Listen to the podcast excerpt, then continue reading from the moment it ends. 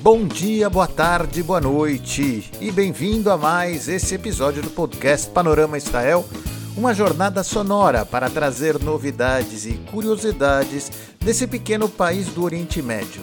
Eu sou o Gerson Lerner e vou contar um pouco do que acontece por aqui, especialmente para você.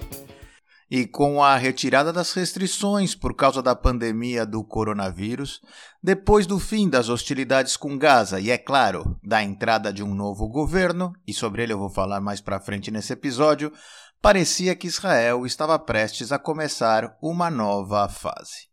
Mas o que está acontecendo esta semana parece um déjà vu de tempos anteriores ou, se vocês preferirem, Israel está de volta para o futuro.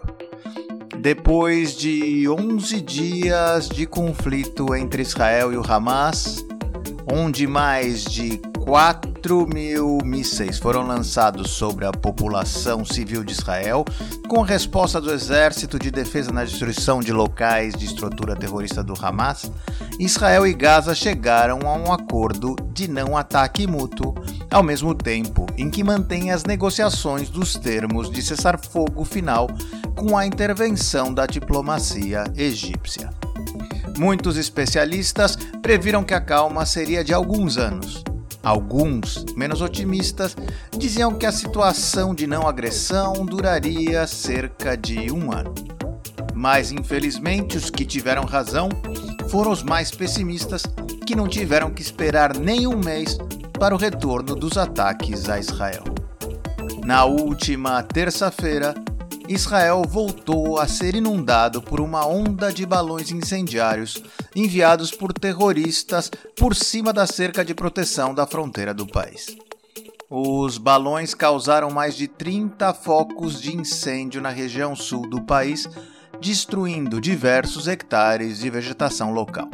É só para você entender os tais balões incendiários, são simples balões de aniversário cheio de gás hélio, onde são amarrados dispositivos inflamáveis que se incendeiam quando chegam ao solo. Eles são soltos sem nenhum controle, com o intuito de gerar o maior dano possível, inclusive passando sobre zonas residenciais e industriais.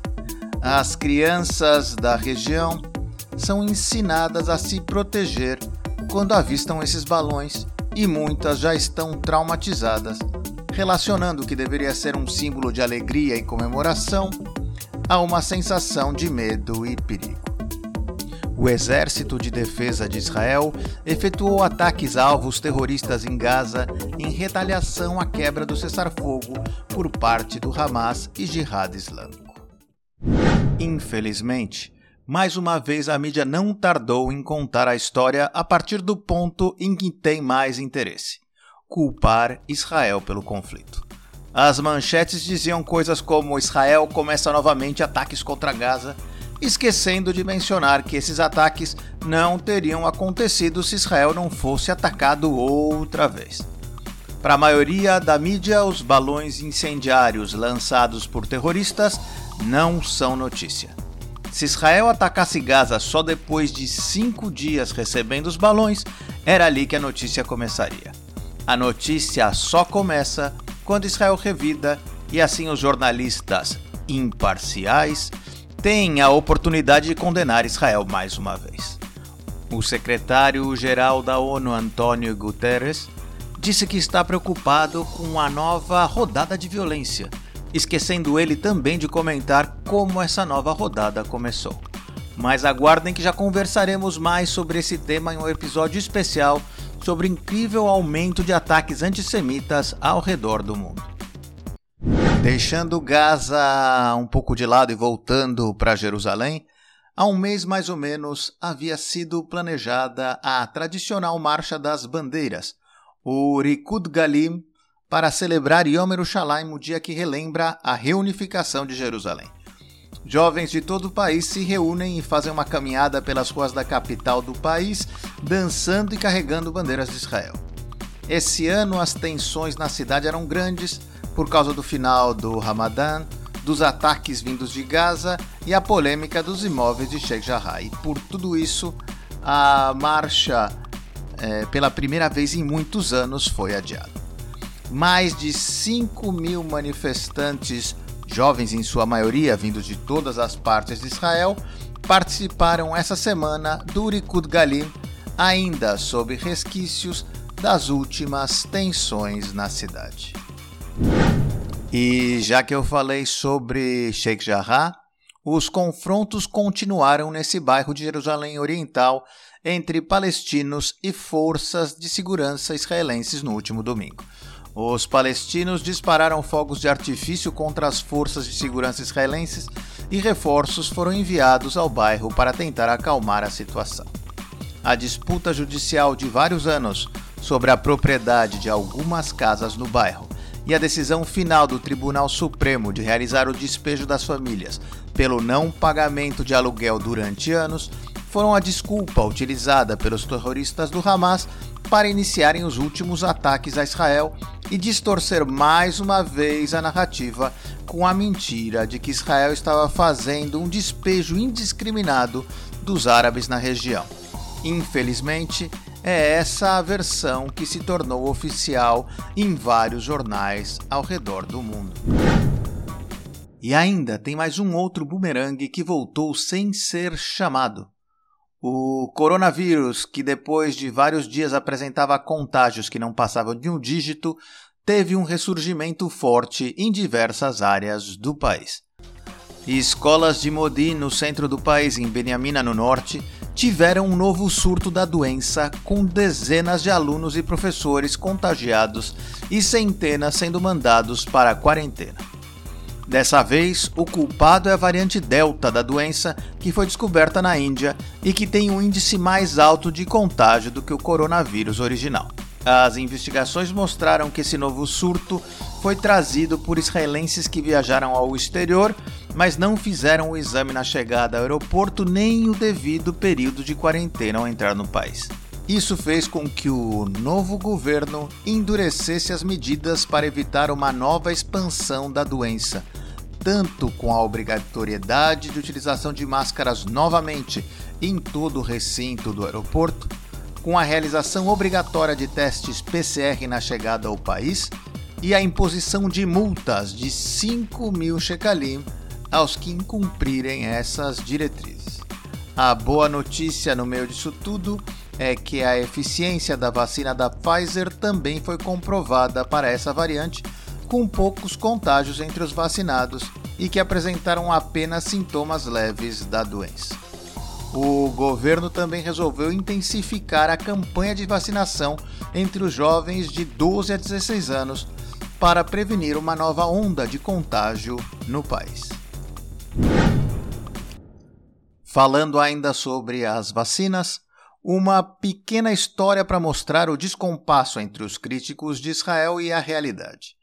Durante o auge da crise da pandemia no mundo no ano passado, muitos gritavam aos quatro ventos que era obrigação de Israel fornecer as vacinas aos palestinos, mesmo sem levar em conta que nos acordos assinados em Oslo e que definiam as autonomias de cada um, a área de saúde ficava a cargo da autoridade palestina. Mas apesar disso, Israel já havia vacinado mais de 100 mil palestinos que vinham trabalhar em Israel como forma de diminuir a possibilidade de contágio. Essa semana se revelou um acordo onde Israel se propôs a fornecer um milhão de vacinas da Pfizer para a autoridade palestina. As vacinas estão chegando na sua data de vencimento e, como a campanha de vacinação em Israel estava lenta, a ideia era ajudar os vizinhos e, ao mesmo tempo, evitar o desperdício das vacinas. Pressões internas e externas ao governo da autoridade palestina fizeram com que eles recusassem as vacinas com argumentos de não normalização com Israel e com a mentira de que as vacinas estavam vencidas ou até de que as vacinas estariam manipuladas de alguma maneira, mostrando assim que a política da autoridade palestina contra Israel é mais importante do que a saúde de seu próprio povo. E, ironicamente, depois do surgimento da variante Delta em Israel, são essas vacinas que foram recusadas pela autoridade palestina que serão utilizadas para a vacinação dos adolescentes do país. E o que felizmente parece estar voltando aos níveis pré-pandemia é a taxa de emprego no país. O novo ministro das Finanças, Avigdor Lieberman, informou que os subsídios excepcionais dados na forma de seguro-desemprego durante a época do coronavírus serão encerrados no fim desse mês para as pessoas com menos de 45 anos. Segundo a Central de Estatísticas, o país tem cerca de 200 mil desempregados e 100 mil vagas a serem preenchidas. Uma explicação para esse fenômeno é que muitos jovens preferem receber o subsídio do que trabalhar nessas vagas, que são principalmente no setor de restauração e hotelaria. Mas essa situação deve mudar com o fim do subsídio. Os maiores de 45 anos, que reconhecidamente têm mais dificuldade de se reinserir no mercado de trabalho, terão uma extensão do subsídio até o fim de 2021. Por outro lado, um dos setores mais atingidos durante a pandemia é o do turismo receptivo, com guias, operadores e agências que ainda não podem voltar ao trabalho normal por causa das restrições de entradas dos estrangeiros no país. O ministro disse que traçará um plano especial para esse setor. E depois de ouvir todas essas coisas que voltaram a acontecer por aqui, existe sim algo novo no ar. Um novo governo de coalizão que começou na última semana a governar o país. E para quem quer saber mais com detalhes como foi o processo sobre a formação desse governo, é, você pode ouvir o nosso episódio sobre o novo governo de Israel. Mas vale ressaltar que esse é um dos governos mais diversos que Israel já teve em sua história, tanto pela ampla gama ideológica dos partidos que formam parte da coalizão, direita, centro, esquerda e até um partido árabe pela primeira vez, quanto pela composição do ministério com um terço das ministras sendo mulheres, a maior proporção até agora na história de Israel.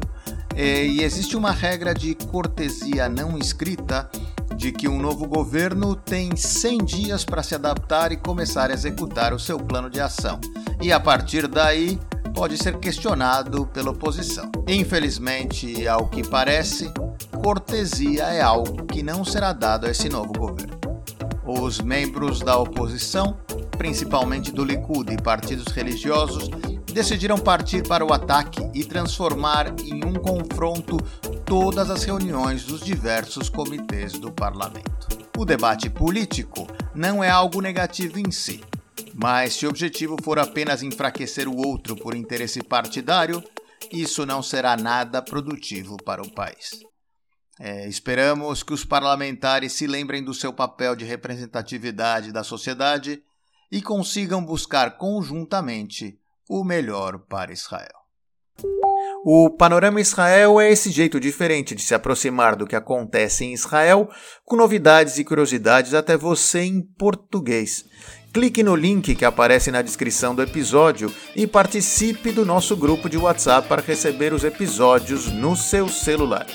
Mande a sua opinião no nosso grupo do Facebook, facebook.com groups panorama Israel. E compartilhe esse episódio com seus amigos, porque o que é bom é sempre melhor em boa companhia. Eu sou o Gerson Lerner e espero você aqui no próximo Panorama Israel.